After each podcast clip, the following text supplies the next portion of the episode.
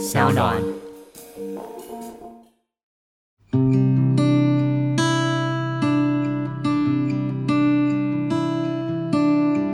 呃，比如说啦，有一个男友，他如果抱怨说：“哎，我女友真的很不耐操。”哎，我跟你们讲，你们看到这一句的时候，在大陆和在台湾，他要表达的意思完全完全不。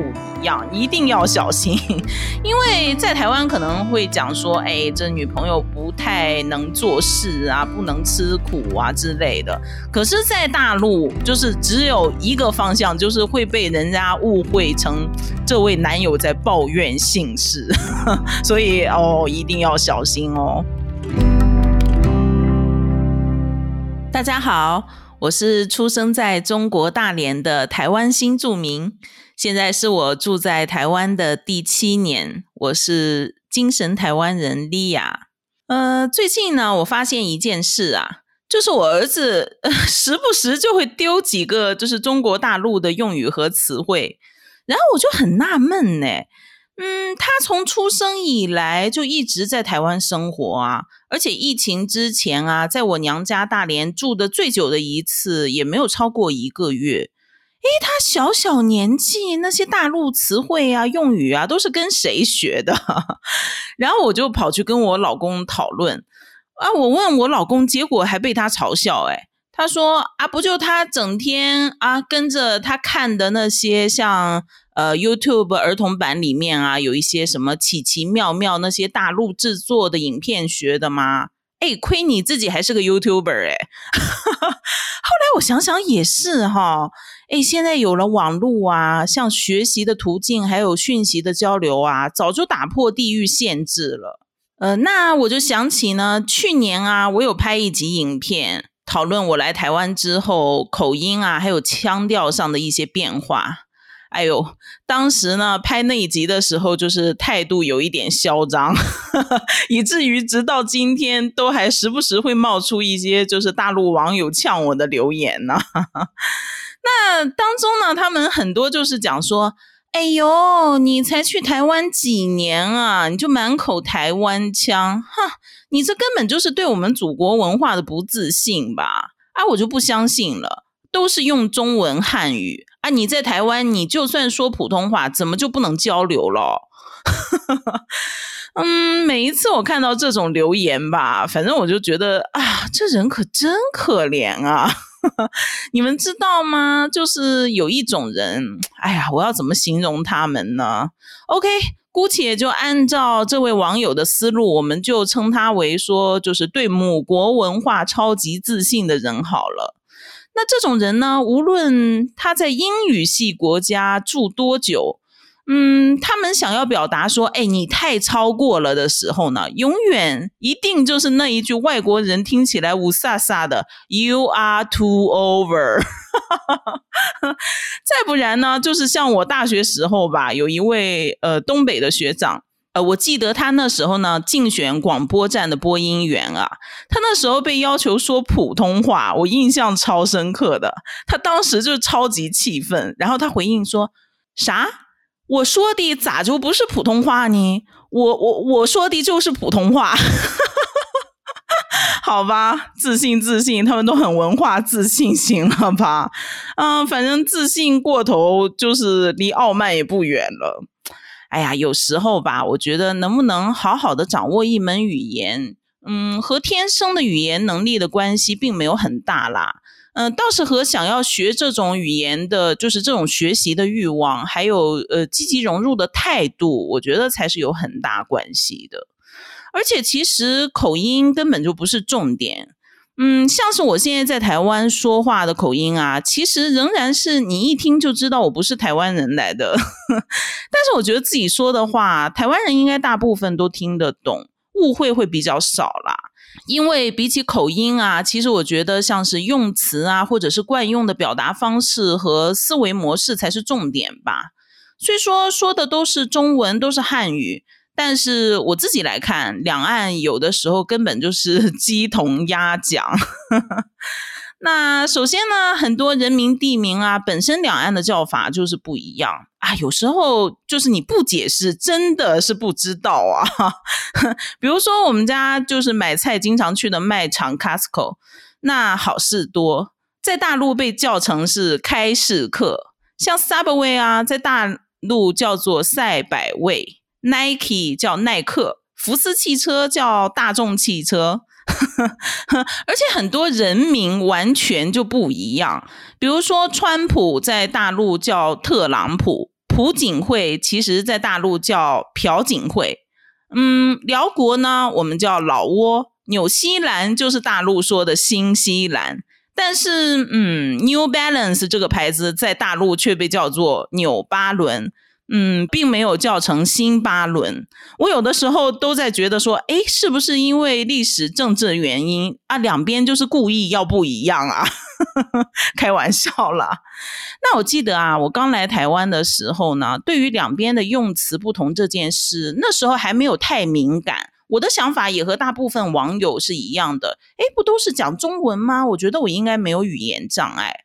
直到有一次呢，我老公带我去北医大散步。顺便就在里面的达文西餐厅用餐了，然后我当时傻傻问他，我说：“哎，达文西这什么奇怪名字啊？为什么要用这名字？”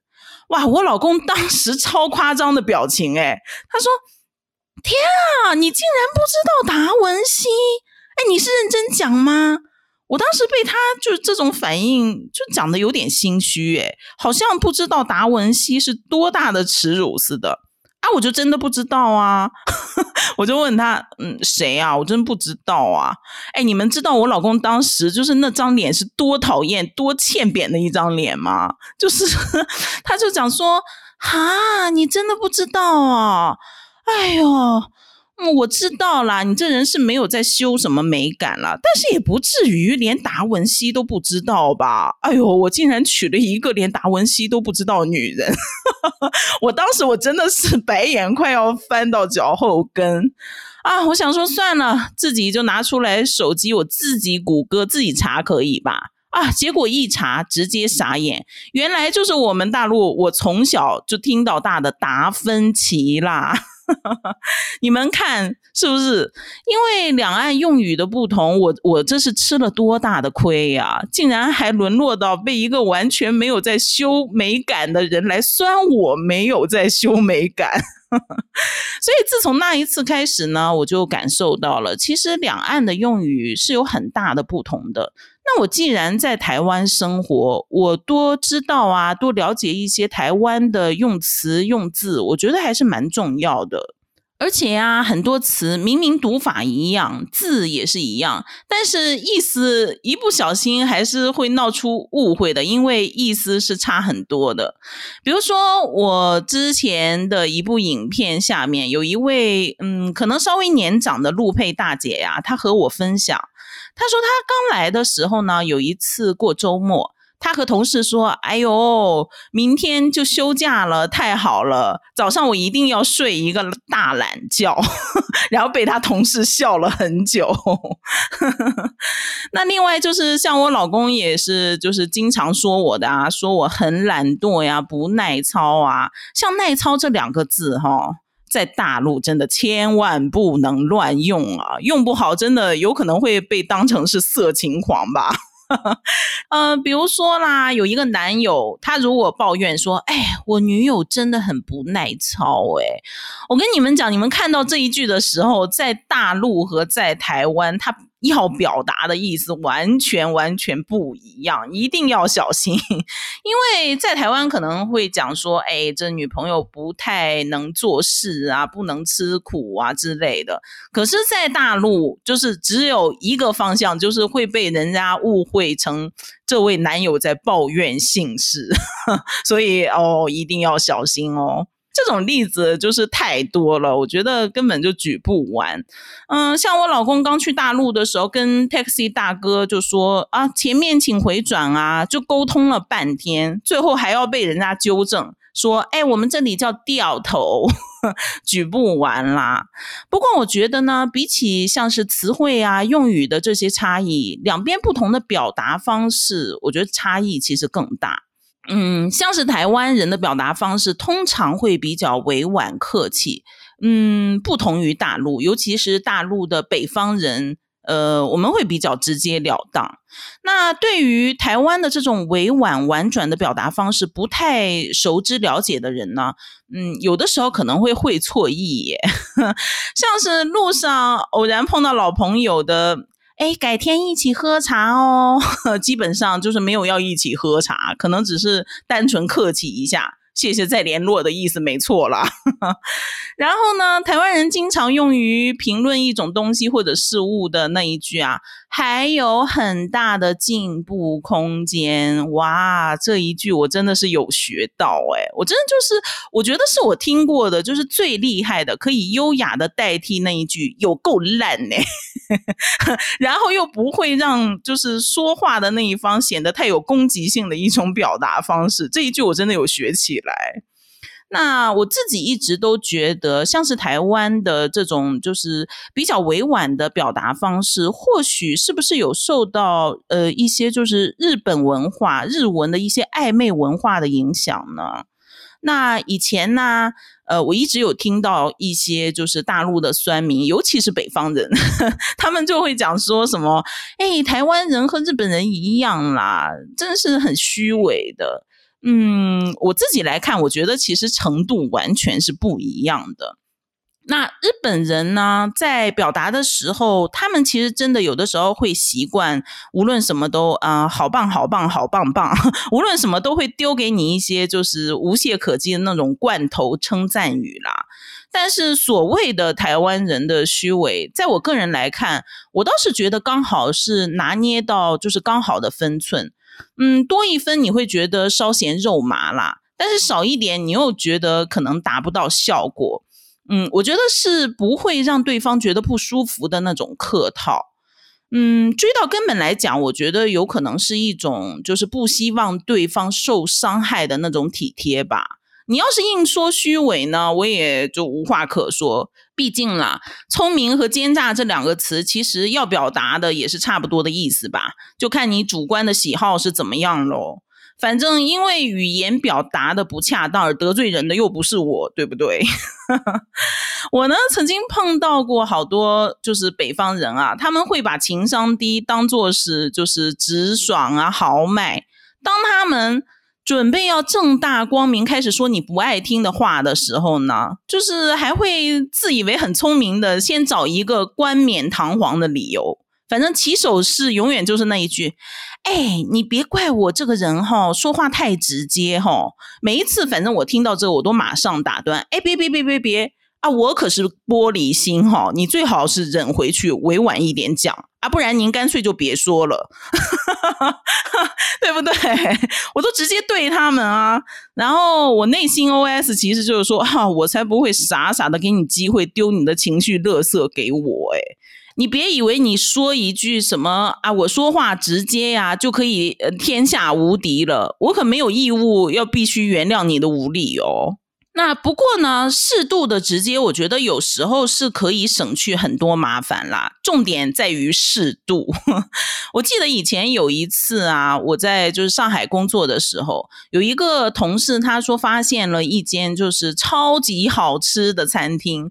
那于是呢，我们就是两个上海女生加上我，还有一个日本女生，我们下班一起去吃。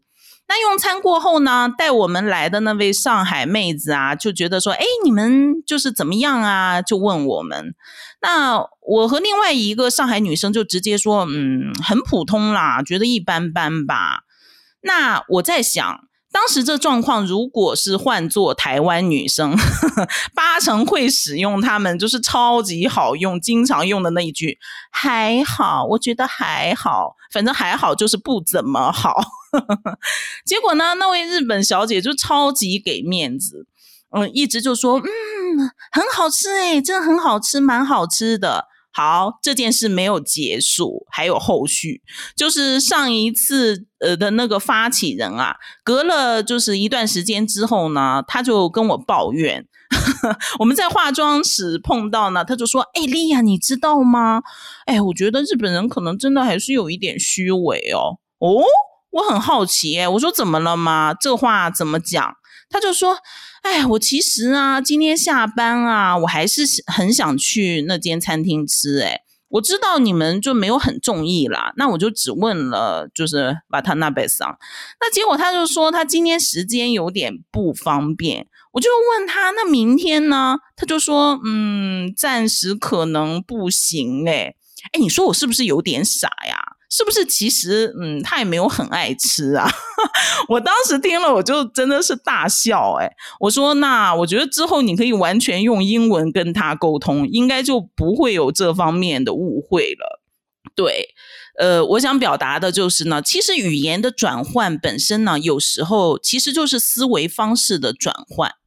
嗯，我想起啊，被《时代》杂志选为二零二零年百大影响，呃，就是世界的一位日本女性，就是当年那位遭受性侵之后和那个前首相安倍的御用大记者呀，打了就是四年多的官司，最后成功胜胜诉的那一位前独立记者伊藤诗织。有一次呢，我看到他在英国接受了某一间日本媒体的专访，呃，印象蛮深刻的。他当时说：“哎呀，虽然大家是都是日本人啦，但是请原谅我，我仍然还是想使用英文来接受访问。”嗯，因为每当他使用母语。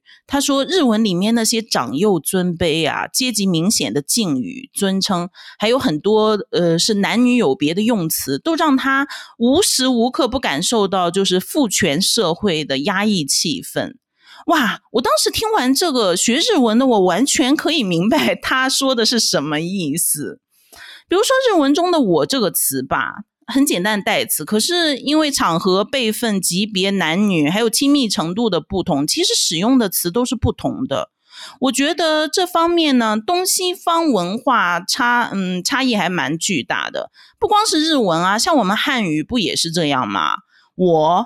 你也可以说什么在下呀、鄙人啊、老娘啊、人家呀，还有网络上经常看到的拎杯，但是人家就是英文嘛，就一个简简单单的词啊，就是我。所以，嗯，我觉得语言和社会其实互相是有一些折射和影响的，因为语言本身它就是文化的一部分啊。嗯，在我的家乡大连，其实和台湾一样，都曾经被日本统治过。所以到今天为止吧，日本文化仍然对我家乡大连在各个方面都很深远的影响。像我外婆那一辈人啊，会叫衬衫叫晚霞子，就是大连话晚霞子，来源其实就是日文当中的白衬衫娃一匣子。那反过来讲，社会对语言的影响，我觉得。在大陆人说话比较直接这一点上，是不是就是一个很好的体现呢？哇，十四亿人呢，竞争激烈，一切都要求什么高效、高速啊？说话也是一样啊，我没时间跟你啰嗦，我没时间跟你委婉呢。嗯，我想到之前啊，我有在台湾这边的饭店做过柜台。啊，我当时台湾的同事曾经抱怨过，说他觉得其实和大陆客人有时候还蛮难沟通的，觉得很累。我说为什么呢？他说他们听不懂我说的话。我当时其实我一直都觉得说怎么会听不懂呢？后来有一次我真的懂了，就是现场呢，客人跑来问我这位同事啊，是否可以帮他邮寄一些凤梨酥给他的朋友。那我这位同事是怎么回答的？他说：“呃，不好意思，这个部分呢，可能比较没有办法呢。”那这位客人就是典型的大陆游客的思维啊，可能比较没有办法，那就是还有办法嘛？啊，那我就一定是要再要求啊，争取来看看。有事就有机会啊，所以我就这样看着他们一来二去，两个人啰嗦了半天，直到我真的就是忍不住了，我就说对不起，我们没有这种服务。哎，那客人当下直接就听懂了，再也没有纠缠，马上就是改问说那附近有没有邮局呢？我觉得有的时候也不是说客人如，而是他们真的就没有听懂你真正要表达的意思啦。那还有一次，也是我之前就拍影片有聊过的一件印象很深的事情，就是饭店早餐的时候啊，就是有碰到一位旅行团的阿婆，她用自己的筷子去夹全场，哇！我餐厅那位同事真吓死了，赶紧跑去劝阻，哎，不好意思，哎，我们这边有这种夹子是可以使用的，人家阿婆也是很客气啊。说，嗯，没事没事，谢谢你啊，我我自己有筷子。其实他根本就没有听懂，这是在劝阻他，是在劝导他用公尺公筷。哎，嗯，所以我觉得像这种时候啊，尤其是对着陆客团的乡下的老人家，你就一定要直截了当的说出来，就不要委婉了，你就直接讲说，哦，对不起，我们这里规定一定要用。公用的夹子取餐，不然就是他们真的是会理解为说你说的都是建议。啊，建议嘛，那听不听就无所谓啦，就我自己决定啦，对不对？这就是思维方式的不同啊。我觉得啦，台湾人想的是呢，我这样说会不会伤害到就是别人的颜面？会不会得罪到人？会不会被讨厌？反正就是思前想后一大堆，说出来的话其实离原本的意思已经有一点远了。但是我们大陆人经常想到的就是快快快快一点。那我们表达的重点也通常就是我想、我要、我认为怎样怎样。呃，另外啊，我觉得其实中国大陆和台湾之间啊，嗯，大家不要看哈，好像只隔着一个海峡。其实我觉得对于大部分的普通民众来讲，彼此真的没有很了解。比如给我就是留言说啊，我说台湾腔很恶心的大陆网友吧，我觉得他们应该是不知道啦。光是台湾腔这三个字本身，其实已经非常多元了。嗯，台湾这个小小的地方，其实南腔北调呢，嗯，融合了各个民族，甚至是各个种族的语言。因为历史的原因啦，像是呃日文呐，或者是荷兰语呀这些外来语，其实很大程度都影响了台湾的在地语言。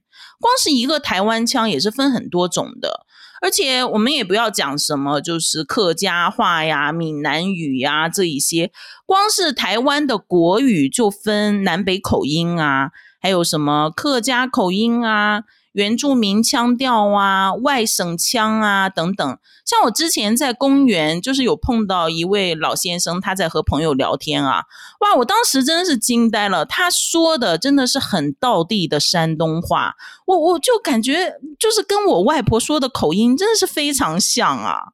所以很多大陆人呢，都是被以前的，就是在大陆播的流行的那种台湾的偶像剧毒害了。没错，就是他们对台湾口音的印象，就是觉得说，嗯，很嗲，以至于现在我们有的时候看到，就是你可以在。一些社交媒体上面看大陆有一些模仿台湾腔的那些小视频啊、小段子啊，你看过之后都会直接想揍人呢，想翻白眼。你们学什么鬼？说实话啦，没有和我老公就是交往之前，其实我也是这样想的。嗯，我当时对台湾男人的印象就是偶像剧里面那种，哎呀，说话好肉麻呀，呃，有一点娘娘腔的那种感觉，以至于刚开始，其实我老公追我的时候，我没有同意啦，我就单纯觉得说，嗯，我自己还是比较想要一个稍微阳刚一点的男人。后来我们聊起这件事的时候，我老公每一次都很火大，就头上三条线，呢，他每一次都讲说，哈。啊下次如果再有人这样讲哈，可以请他们去看馆长行吗？其实说话口音软还是硬，并不等于是不是就是娘娘腔啦。嗯，我觉得这一点也不要讲台湾了，光是中国大陆自己南北方就可以开战了。那中国的地域呢，很广大，南北方其实无论是从语言啊，还是生活习惯啊，都非常的不一样。哎，广大的南方的男性啊，其实也经常就是被攻击，说他们说话有一股娘娘腔。我听说过很多就是北方人啊，他们把所有他们听不懂的方言全部称作为鸟语，这个是真的。因为我大学的时候就是亲眼目睹一位白目的同学呀，他当时就是听到他们。寝室当中的温州同学跟家人通话之后，他竟然白目到直接去问人家说：“哎，你们说的这什么鸟语啊？” 人家那位同学笑了笑就没说话。反正我觉得啦，从此可能就是谢谢再联络的那种关系了。在中国大陆人的眼里呢，台湾是个小地方。其实我来台湾之前呢，从来没有想过，就是其实台湾小小的地方也是会占南北的。那台湾各个地方的，就是在地的风土人情，其实是完全不同的。像是台湾人啊，很爱开玩笑说的什么啊，台湾内部也有独立的国家呀，天龙国呀，苗栗国呀。我觉得这个，如果你没有在台湾住个几年的人，你可能完全就 get 不到这是什么梗。就算有人嗯，就是给你解释说明了，你你应该也还是笑不出来，理解不到的。嗯，我觉得在地的语言有的时候真的是会折射出一些就是当地的历史政治因素的一些影响啦。我们现在来聊一下取名这件事好了。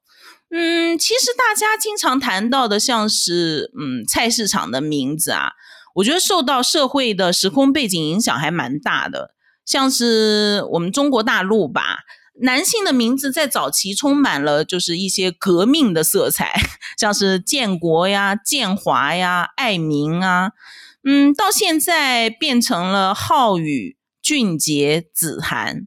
那像台湾也是啊，女生早期就是会有那种比较重视所谓女德的，什么淑芬啦、淑慧啊、美玲啊，嗯，变成像现在更加是追求自我的诗涵。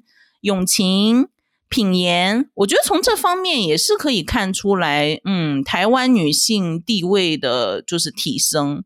那同样的啦，虽说都是闽南语，但是留在福建的闽南话和就是新加坡、马来西亚，他们叫做福建话呀，它受当地的呃影响呢，就展现出来了不同的风貌。有些词甚至就互相是听不懂的。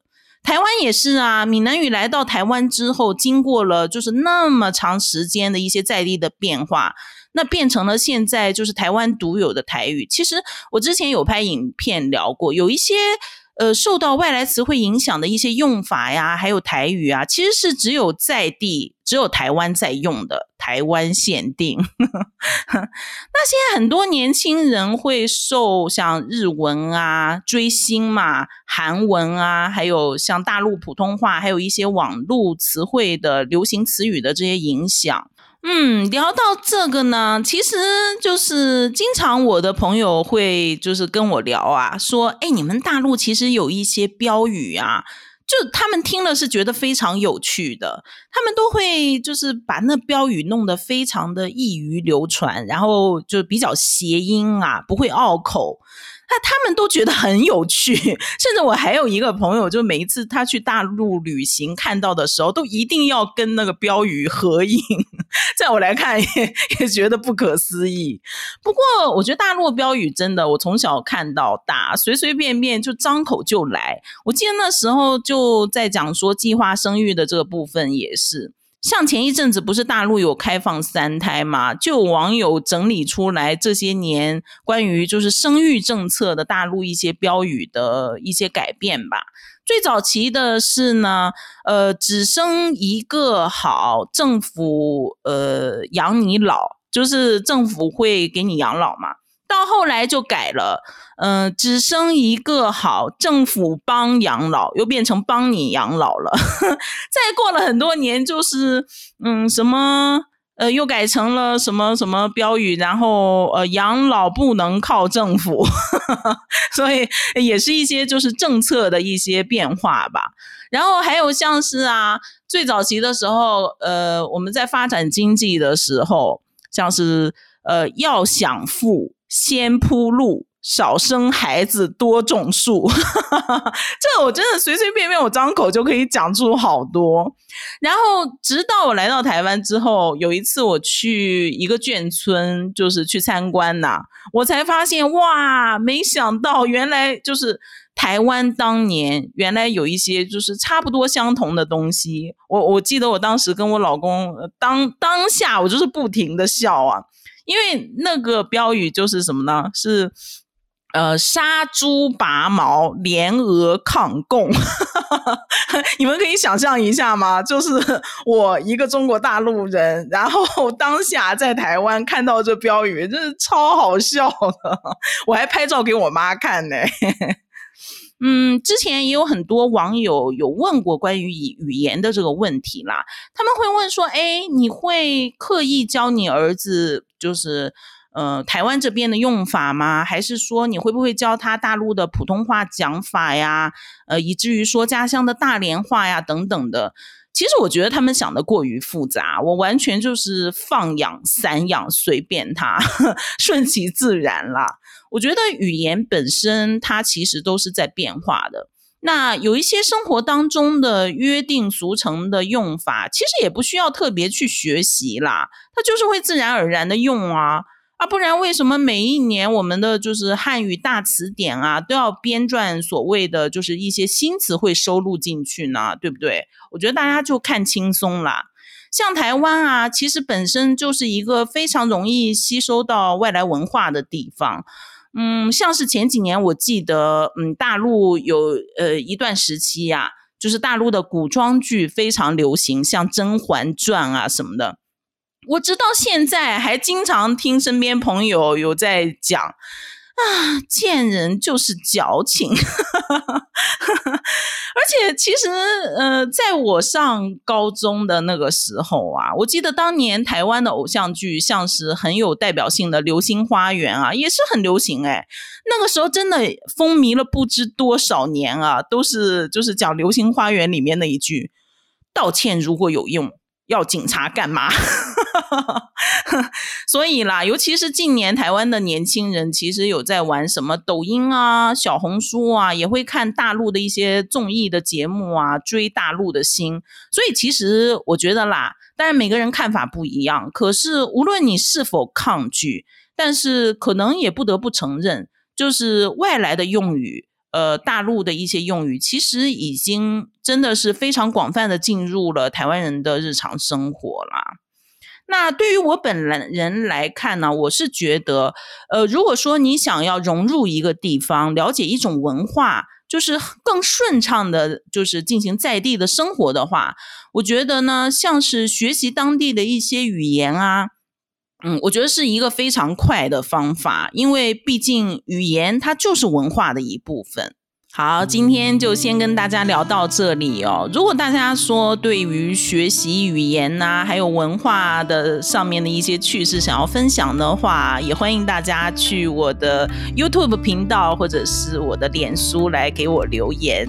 那我们就下一次再聊喽。